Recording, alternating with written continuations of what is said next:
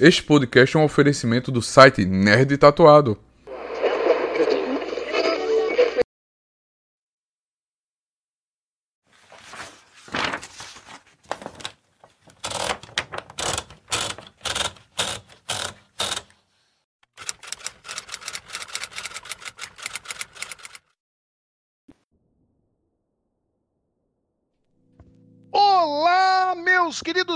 Queridas, sejam muito bem-vindos e bem-vindas mais uma vez. Este é o Enredo Perfeito. Eu sou Rafael Assis, sempre aqui enchendo a paciência de vocês, fazendo com que vocês procurem pelo em ovo naquilo que vocês gostam de assistir. Comigo, como sempre, está ele, meu amigo, meu companheiro Edivaldo Ferreira, como é que você está, meu amigo Ed? Edivaldo no quê? Na voz. Na, na voz acabada, detonada, porque você tá gripado. Estou gripado com um chá ao meu lado. Um líquido, né? É um líquido Ok. saborizado. É, gente. Estamos, estamos aqui neste momento no- na maior onda de frio deste ano, em Minas Gerais, Brasil, né? Em- entrando aqui nos meandros do Nerd Tatuado para poder falar sobre narrativas em cinema, em quadrinhos, na literatura, no que quer que seja que vocês peçam. E estamos cansados. Estamos cansados. Estamos cansados porque o Ed está gripado, eu estou gripando. É uma época, tomem muito cuidado, tá? Não tomem golpes de ar, evitem ficar em ambientes fechados com pessoas com coriza, tá? Tomem vacina para gripe se tiver disponível aí na sua cidade, porque tá difícil, viu? Tá complicado. Tá complicado e eu tenho que fazer uma confissão aqui. Eu sempre amei o frio. Gosto muito do frio. Só que, Vem um mas aí, né? Vem um mas. só que o frio com tempo seco, meu Deus do céu, viu? É, tá difícil, tá complicadinho. Mas e, e- e não tá só complicadinho em questão de frio, também está complicadinho porque nós estamos com certa dificuldade para poder discutir os lançamentos. Os lançamentos do cinema não estão chamando a atenção desses dois bocós aqui. Evidente que se vocês pedirem muito, a gente vai comentar sobre qualquer coisa que vocês pedirem. Mas vamos ser sinceros que estamos numa fase um pouquinho fraca de cinema. Os cinemas estão amargando bilheterias baixas. Você- acompanhou isso, Edvaldo? Você, você viu? Tá confe... confesso que não. Eu estou um pouco decepcionado comigo mesmo e com a indústria, né? Não, a coisa tá Porque- feia. Velozes Furiosos no- tá, tá prestes a sair do top 10 do ano. Tá fraquinho nos Estados Unidos. Indiana Jones amargou um fracasso. Flash, eu não vou nem falar de Flash. Flash, ma- ma- maior decepção financeira do ano, embora embora eu não, não quero aqui bancar o hater, viu? Meus caros ouvintes, minhas caras ouvintas. Porque todos esses filmes pra mim são medianos, legaisinhos e tudo assim, mas realmente parece que os cinemas estão enfrentando aí uma certa crise, não, não sei nem se de ideias, mas com certeza de público, ao mesmo tempo que Hollywood amarga sua maior greve de roteiristas desde o que? Desde 2013? 2012? Acho que foi 2008, não? Teve um em 2008, mas acho que teve outro em 2012. Enfim, Enfim. O roteirista nunca é valorizado, né? Eu, falo por experiência própria. mas é isso, diga, Edvaldo, nós estamos tergiversando e falando aqui sobre trivialidades. Diga para esse público cheiroso, maravilhoso, que já leu aí o título, já sabe do que a gente vai falar, qual filme nós vamos analisar hoje? Hoje, não, hoje a gente não vai analisar filme nenhum. Olha só! E principalmente porque a gente não analisa os filmes, a gente analisa a narrativa. Toma, Muito bom, muito bom. toma. Hoje nós vamos fazer um apanhado para poder discutir sobre um elemento narrativo que aparece com muita frequência no cinema, nos quadrinhos. Eu acho que nos quadrinhos mais o Ed deve trazer exemplos de cinema, eu devo ficar focado nos quadrinhos, que basicamente são os retcons, a continuidade retroativa. E para não ficar só falando disso, vamos falar também de uma consequência ou causa dos retcons, que são os temidos, os assustadores, os escondam as crianças, tirem elas da sala, furos de roteiro. Ah, ah, ah, essa fala, o espaço vazio aqui é pra preencher, né, o furo. Ah, tanto. Meu Deus do céu. Gostou? Eu não tava preparado. Eu não tava preparado. Humor. Mas é isso. Mas é isso, pessoal. Nós vamos discutir aqui. Hoje um episódio mais leve, mais tranquilo, por um motivo muito especial que nós vamos falar no final, para vocês já não abandonarem aqui, que nós não vamos cometer o erro de James Gunn. Essa que é a verdade. E, e colocar o carro na frente dos bois, né? Falar uma coisa antes do tempo. Falar Mas hoje é mais descontraído, mais leve. Eu achei que você ia falar não cometer o erro do James Gunn e virar um adulto, né?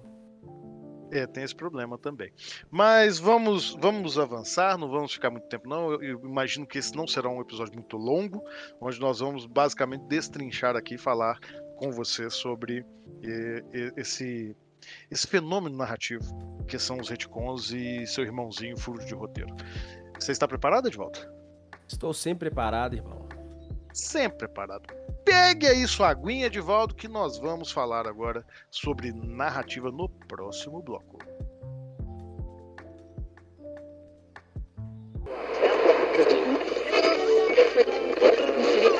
Vigiados.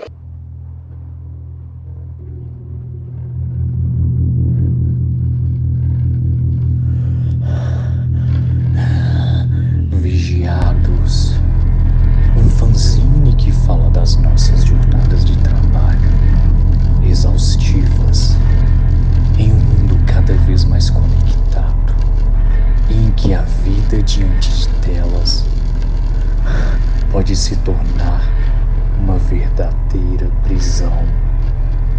Com argumento de Edivaldo Ferreira, roteiro de Rafael Assis.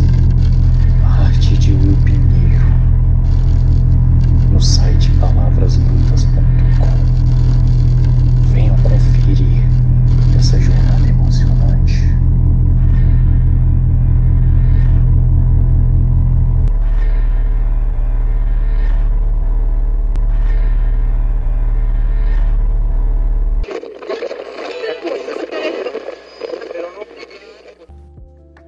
Olá, meus amigos e minhas amigas. Tudo bem com vocês?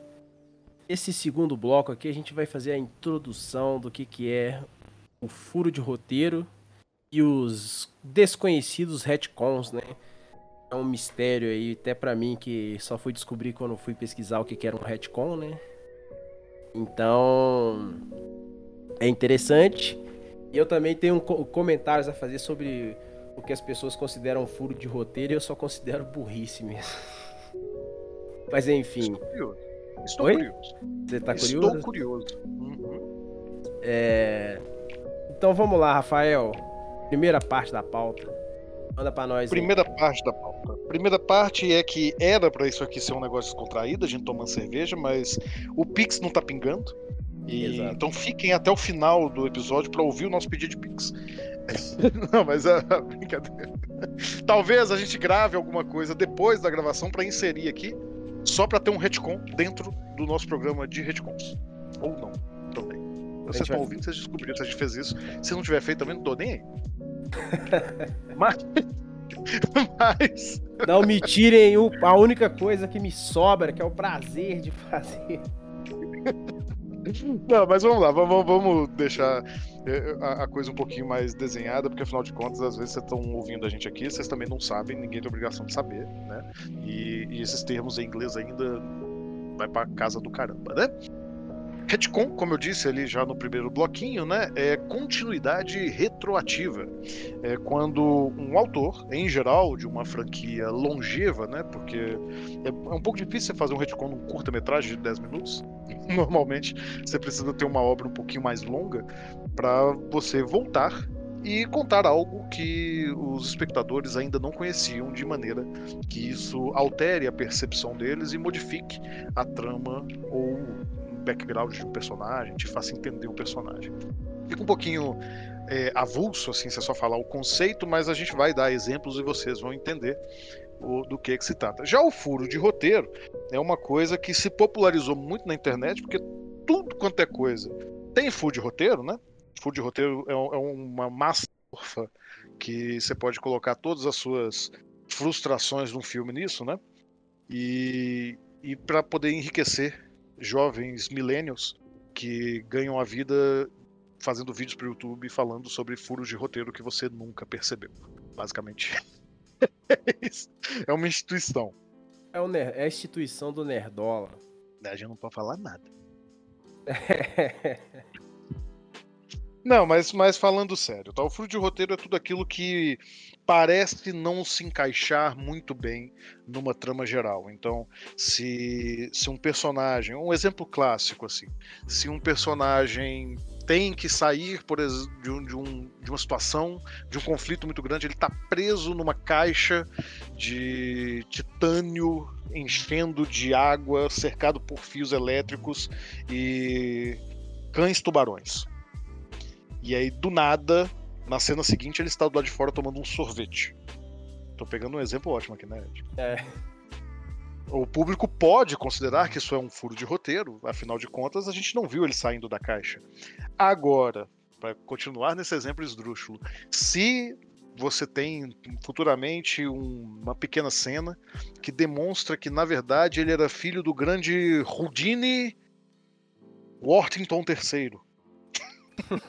e que ele foi treinado em utilizar sorvetes de menta para abrir tanques de titânio. E isso seria um retcon. Só para poder colocar a coisa muito em termo. Eu, eu- eu tenho certeza que com essas duas explicações o público entendeu perfeitamente.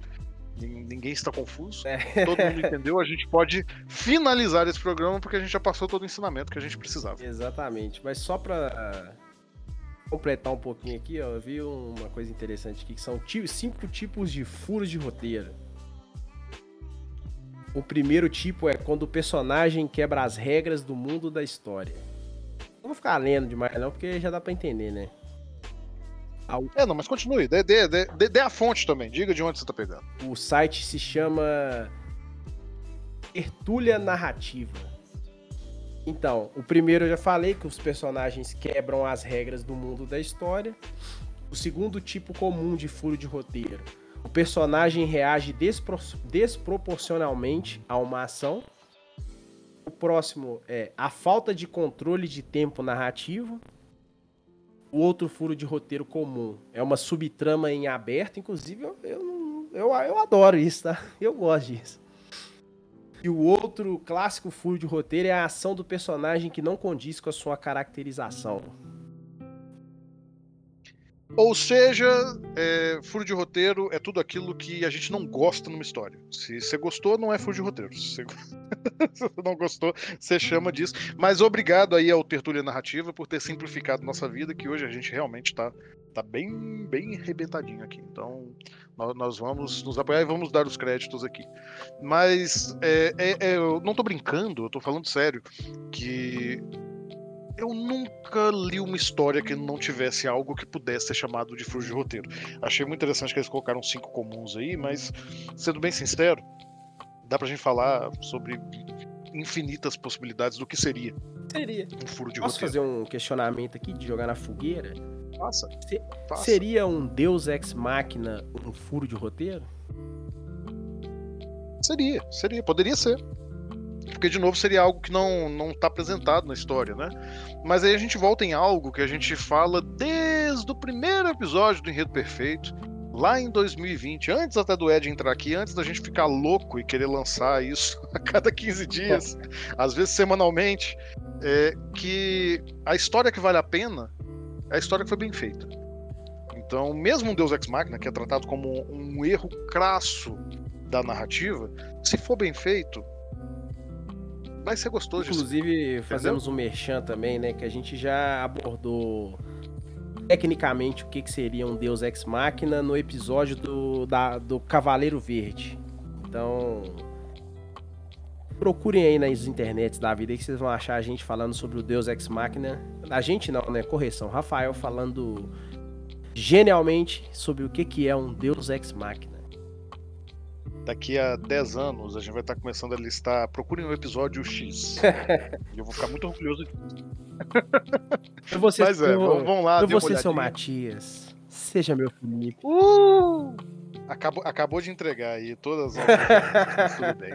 Um abraço aí pro pessoal do Xadrez Verbal que vão ouvir isso daqui a 10 anos. Forte abraço, Xadrez Verbal. Continua na luta. Forte abraço. São referências para nós. Mas vamos, vamos voltar no que interessa aqui, Edvaldo. É... Então, o, o, que acontece, né? O retcon, ele, embora possa ser muito criticado, ele pode ser utilizado para corrigir furos de roteiro. Ou muitas vezes para poder criar os furos de roteiro. Tudo vai depender do objetivo do roteirista em aproveitar, explorar ou dar mais luz sobre uma ideia que permeia a narrativa, né?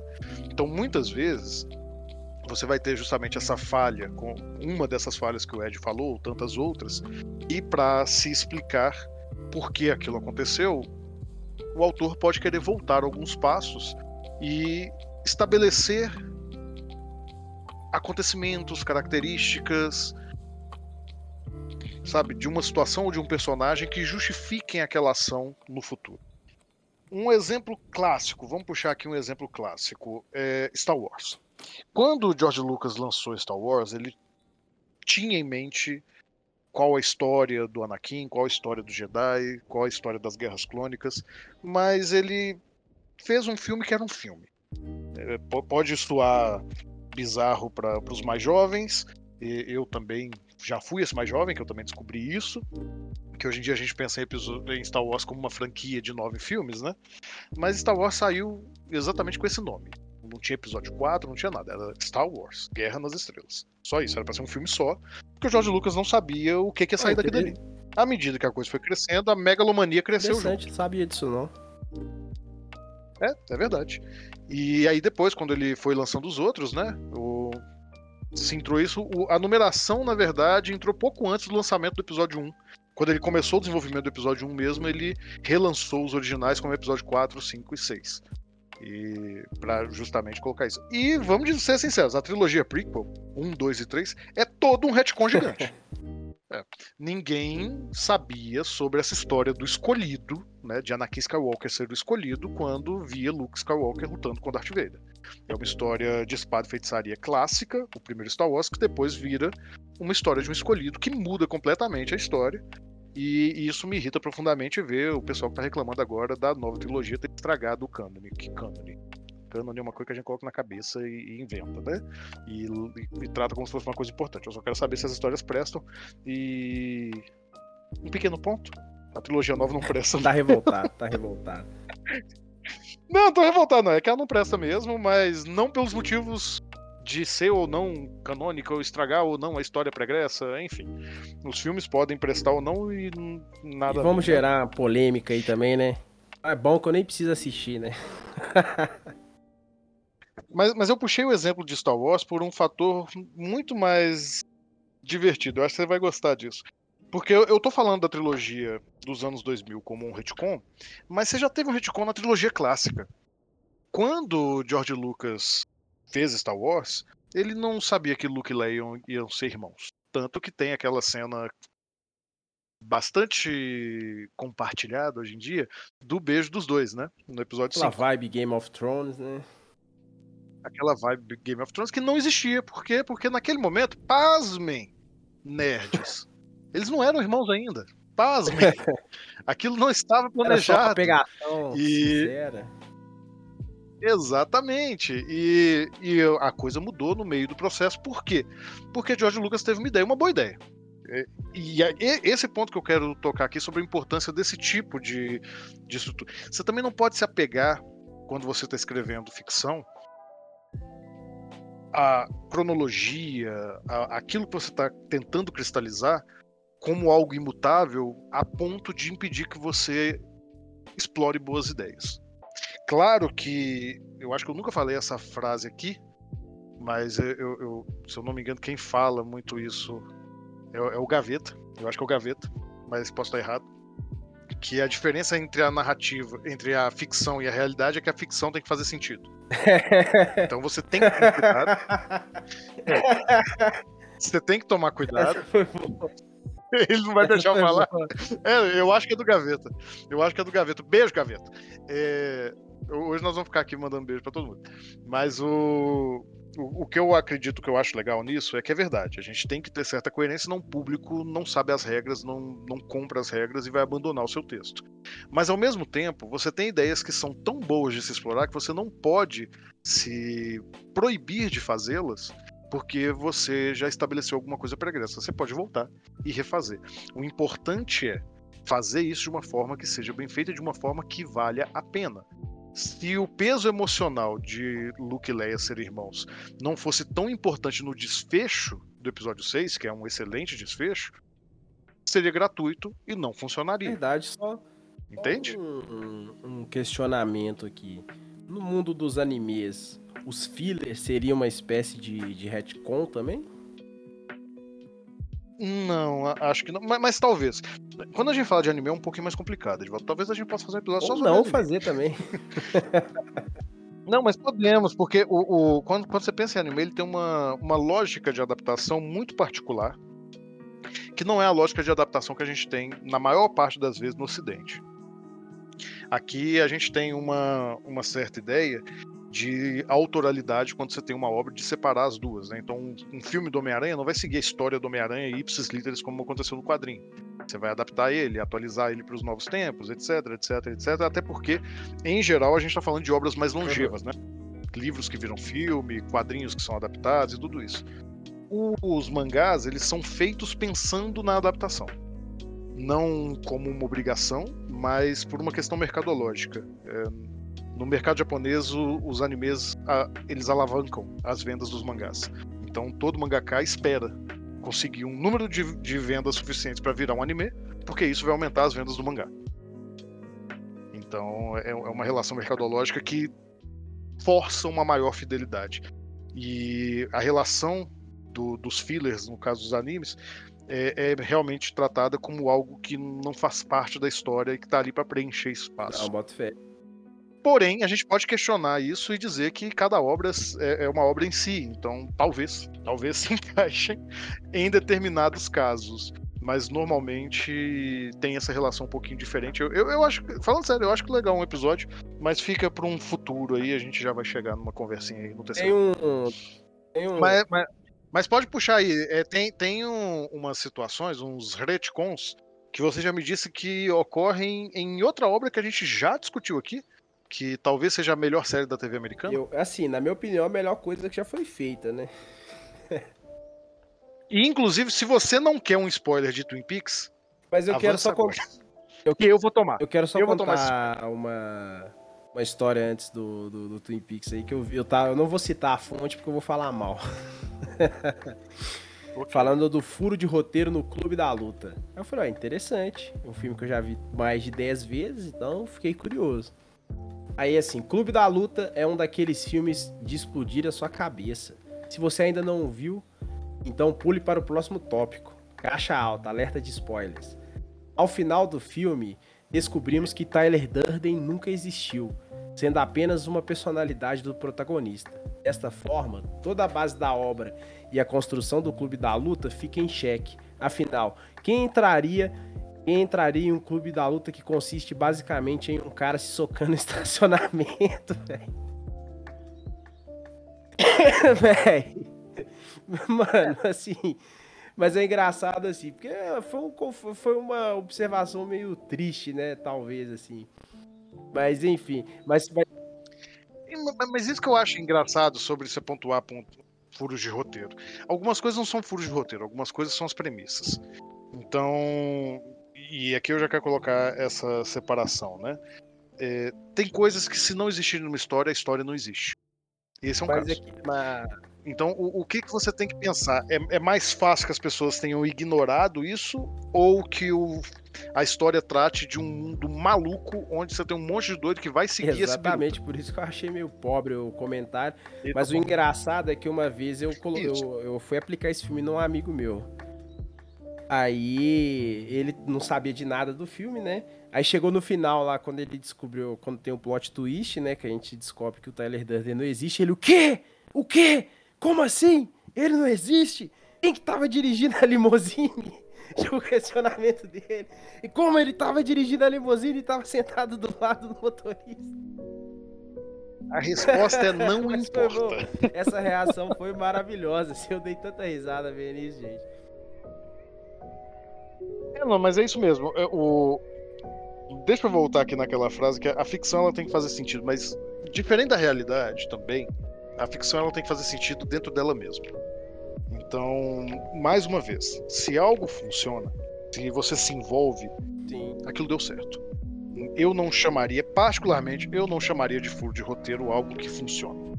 Para mim, o, o que salta aos olhos como furo de roteiro é aquilo que te tira da experiência, da leitura, da exibição, seja lá do que for. E eu acabei de perceber, de volta, você não vai cortar isso não, tá? Eu acabei de perceber que no roteiro eu coloquei o exemplo de Star Wars, só que o exemplo de Star Wars me veio à cabeça sem ler o roteiro. Agora eu deveria Olha falar de Star Wars, mas eu já falei. Vai, vai entrar pros anais aí da, da história do, do, do enredo perfeito. Mas então, Isso, mas você quer falar sobre Twin Peaks? Porque depois eu vou começar a falar de Então quadrinho, eu não vou parar mais. o Twin Peaks, isso tem um spoiler violento, mas como. Não vou, vamos, vamos, vamos presumir. Vamos presumir que as pessoas não saibam. E. E eu vou tomar esse spoiler ao vivo. e o Twin Peaks é um. O seriado ele retornou após 25 anos, assim. 25 anos depois retornou para uma terceira temporada que não é chamada de terceira temporada, ela, é- ela é chamada simplesmente de Retorno, no qual é, toda a trama da série girava em torno do assassinato da Laura Palmer e nesse retorno o David Lynch resolve essa situação fazendo um retcon que é um retcon muito maluco e sem nenhuma explicação lógica para aquilo que o, detetive volta no tempo e consegue salvar a Laura de ser assassinada. Toma esse spoiler aí.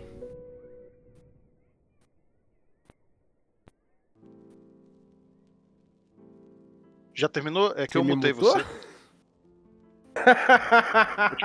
Eu fiquei em silêncio aqui esperando a sua reação, safado.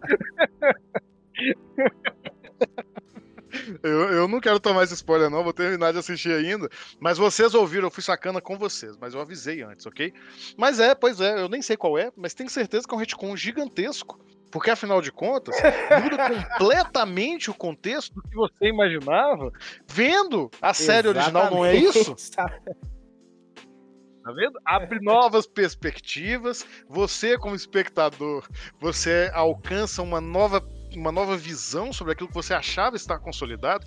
Muitas vezes o retcon não tá aqui para complicar as coisas, mas para criar algo novo. Ah, essa, foi, essa foi maravilhosa. É, é, é, é, esse, esse, esse trecho foi escrito pelo ChatGPT. Como falar Foi dirigi- muito sem falar nada. pelo Eu. Exatamente.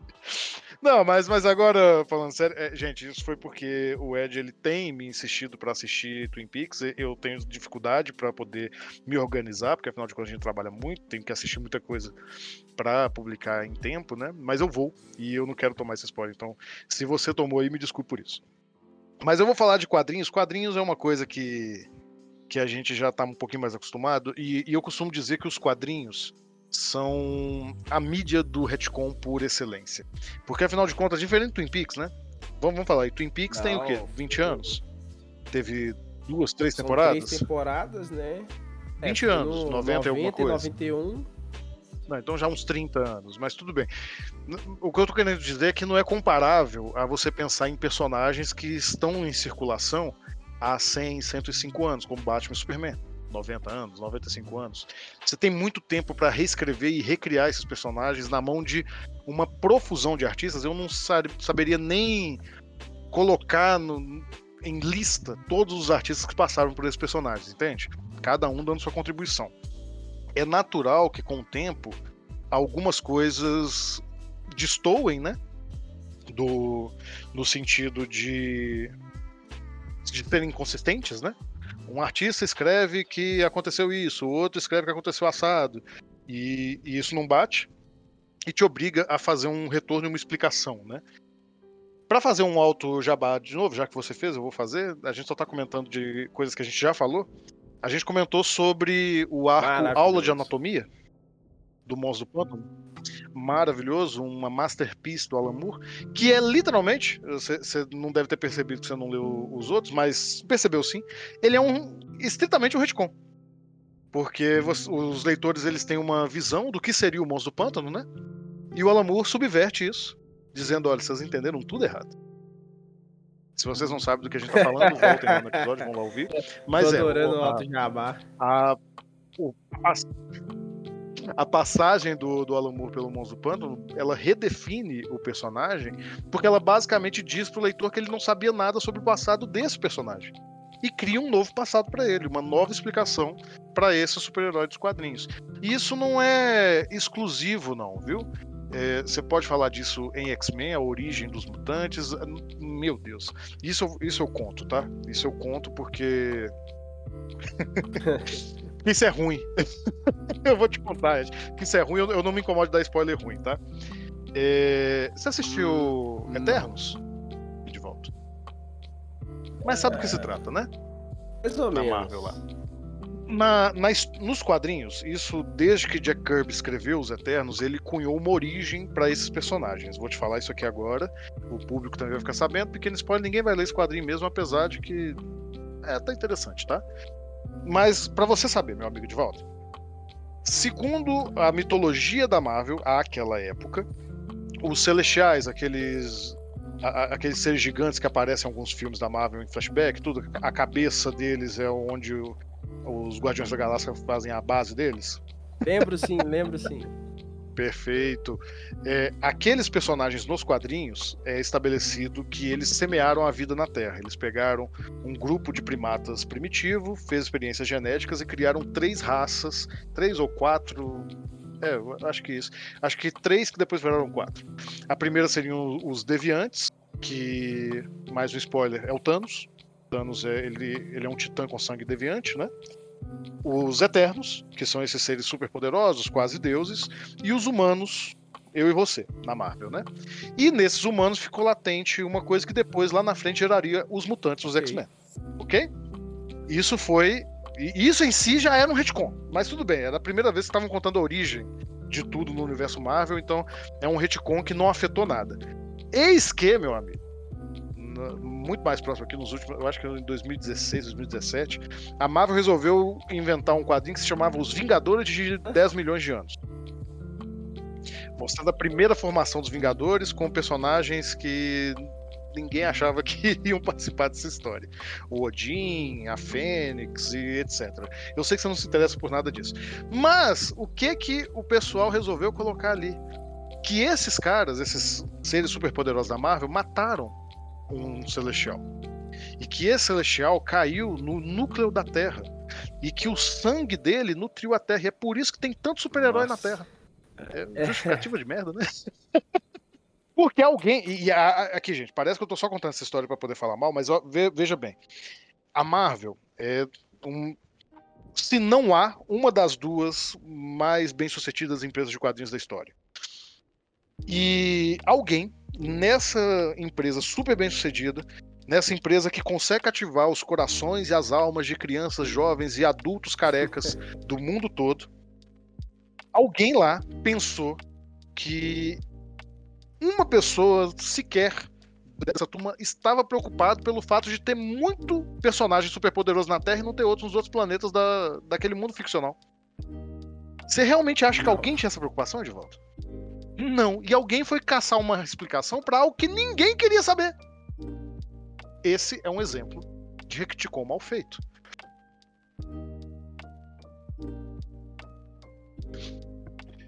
Pegue, por exemplo, meu caro amigo, um- uma coisa que me irritou profundamente como fã. Você assistiu Alien comigo, você gostou, veja um episódio, a gente já tem um episódio aqui para falar sobre Alien, e você também assistiu comigo Aliens, o Resgate, que você não gostou tanto, né? Só uma correção. O Alien eu vi, eu vi sozinho, e o Alien Resgate eu vi com você. Ah, é? Eu fico confuso.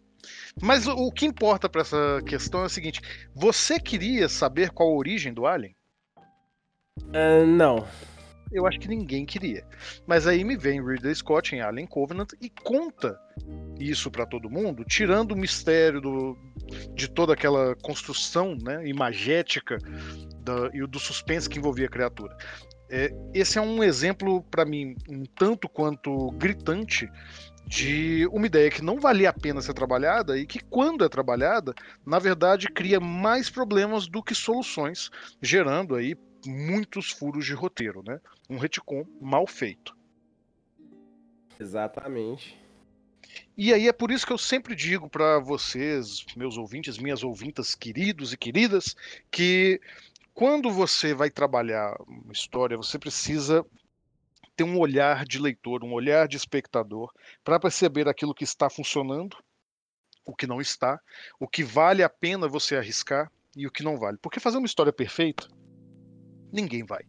Mas você precisa escolher onde você vai apostar os seus pontos fortes e os seus pontos fracos. Sempre tentando construir no público que vai ler, que vai assistir, um maior aspecto de imersão e de confiança, de credibilidade na história. Se um furo de roteiro tira o seu leitor daquilo que você está construindo, ou se um retcon não é interessante o suficiente para distrair o leitor dos problemas que ele mesmo cria, então não vale a pena investir nessa pegada. Agora, por outro lado, se for uma ideia muito boa, vai fundo e trabalha em cima dela que vai funcionar. O que importa é ter ousadia, né, para mexer nas coisas. Se for alterar, altere sem responsabilidade nenhuma. É, é, é, é, tudo bem, beleza. Com isso, eu acho que temos um bloco. Temos um bloco, meu amigo? Temos um bloco, meu chapa. Então temos um bloco e isso nem foi gravado em dois dias, tá? Até daqui a pouquinho.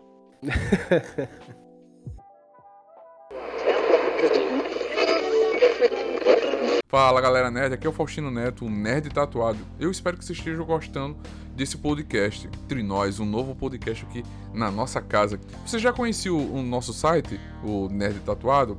Somos um site, um Instagram, um canal de comunicação sobre cultura pop, nerd, geek e sobre tatuagem. Mas você sabe que para manter isso tudo aqui crescendo cada vez mais, a gente precisa do seu apoio, a gente precisa da sua ajuda. Você pode nos ajudar pelo Apoia-se, que é apoia-se barra nerd tatuado, ou você pode apoiar também pelo cartaz que é barra nerd tatuado, ou então fazer aquele velho Pix da Alegria que é contato arroba nerdtatuado.com.br ou nerdtatuado.gmail.com Faz um Pix e também você pode se tornar assinante também no nosso PicPay, que é picpay.me barra nerd tatuado. É só um real, você já ajuda o nosso canal. Ah, isso aqui tá muito bom. Isso aqui tá bom demais. Ah, isso aqui tá muito bom. É isso mesmo? Te peguei de é. surpresa nessa, né? Eu de volta. me, me pegou de surpresa e deu um alerta de gatilho aí para milho cozido, Exatamente! Por quê? Porque essa época do ano, essa época de festa, essa época assim que a gente sente um cheirinho de milho, um cheirinho de canjica, de amendoim torrado, é um momento que, para além da festa julina, junina, me lembra de quê, de volta? De férias. Tempo de colégio de férias.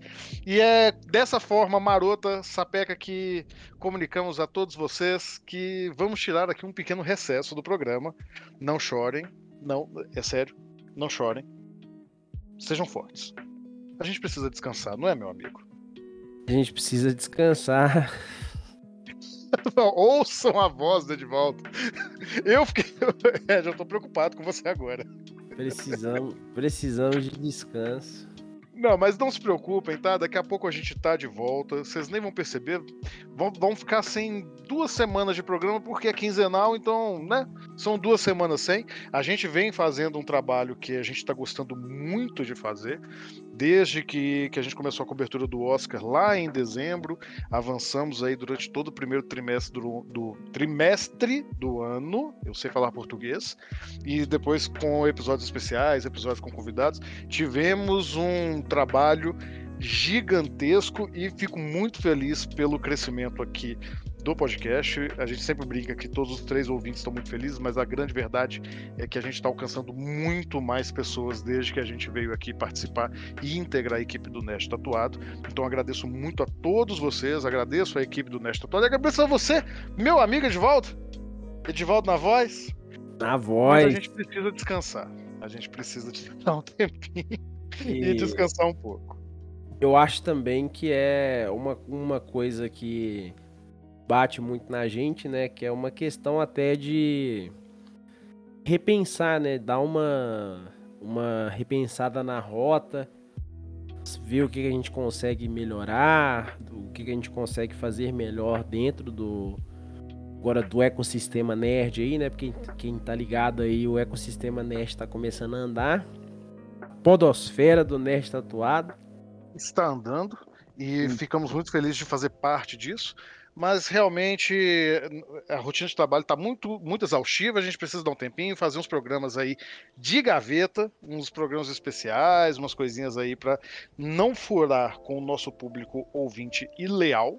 Então nós vamos pedir aqui a sua compreensão e vamos tirar aí o mês de julho para este merecido descanso e voltaremos em agosto. Novidades, quais novidades, Ed? Nenhuma. Novidade nem é, a gente sabe, a gente nem a gente sabe ainda, né? Ah, mas conhecendo a gente, a gente vai inventar alguma firula para também uma e também uma coisa importante, né, que é, talvez seja um trampo um trampo que que nos dê muito orgulho, né, da, da gente construir uma ideia de podcast um pouco mais atemporal, né, dá para dizer assim. Então, tem diversos episódios aí abordando diversos tipos de narrativa. Então, você aí que é do mercado, você que tem esse esse interesse, que vem pro podcast é, especificamente buscando esse tipo de conhecimento, então dá uma cavucada aí que você vai achar excelentes programas que talvez você não tenha ouvido ainda e todos eles bastante carregados de informação e tentando ao, tentando o mínimo possível ser temporal, serem temporais. Dá uma. Serem temporais, chuvas na nossa cara. Mas, mas é. Eu tô brincando com você. Mas, mas, por favor, gente, deem aí esse, esse espaço pra gente. Não desistam da gente, a gente sabe como é que em tempos de internet tudo é muito rápido. A gente não é TikToker, então esperem a gente voltar. e enquanto isso, sigam nossas redes sociais. Edivaldo não vai parar de publicar os textos no Palavras Brutas. Eu não vou parar de fazer minhas campanhas aí de quadrinhos e falar do que eu tô lendo todo dia no Instagram. Então, Edivaldo, quem quer conhecer e acompanhar o seu trabalho, como é que podem te encontrar? Palavras Brutas no Instagram, e o Edivaldo não é poeta também no Instagram. Não usa outras redes sociais, família. E no meu caso, vocês também podem me encontrar no Instagram como Assis Underline Foto do jeito que se fala, sem estrangeirismos e sempre aparecendo aí, claro, nas redes do Nest Tatuado. E, e eu não vou dizer que eu não vou participar de um podcast do Nest Tatuado durante as minhas férias, mas estou fazendo aqui o um comunicado em público para o senhor Faustino Neto. Evite. Deixa descansar. Parece, né? Que semana que vem nós estamos lá. Cara. É, a galera nerd. Eu te arrasto comigo. É não, mas falando sério, gente, é, hoje nós não temos uma, nenhuma recomendação cultural a não ser esta. Vá respirar um ar puro, vá ver as nuvens, descanse, largue a tela um pouquinho, tire os fones do ouvido agora que esse programa está acabando e aprecie o mundo, porque é isso que eu e o Edivaldo estaremos fazendo. Ed, meu amigo, um grande abraço. Até daqui a 30 dias a gente tá de volta com mais um enredo perfeito. É isso aí? Estaremos dentro de nossas cavernas falando para vocês tomarem sol. É isso. É um abraço, pessoal. Um beijo. Só um adendo antes de encerrar aí. Eu já mandei o um beijo, então agora você que encerra. Eu, eu encerro, eu encerro. Deixa aí seus comentários lá na caixinha do Nerd, no, no Spotify. Comentem sugestões de temas para serem abordados. A gente vai fazer essa avaliação com carinho. Quem sabe aí o seu tema seja o tema que a gente decida voltar podcast das férias. Então, assim, não desista da gente. deixa lá, comenta também o que, você achou sobre as discussões dos episódios. É sempre uma coisa muito legal a gente ter essas perspectivas. E um beijo. Ué, chegou o iFood. Pegou o iFood? Então, né? Tchau. O negócio tá estourando mesmo, hein? Então, tchau.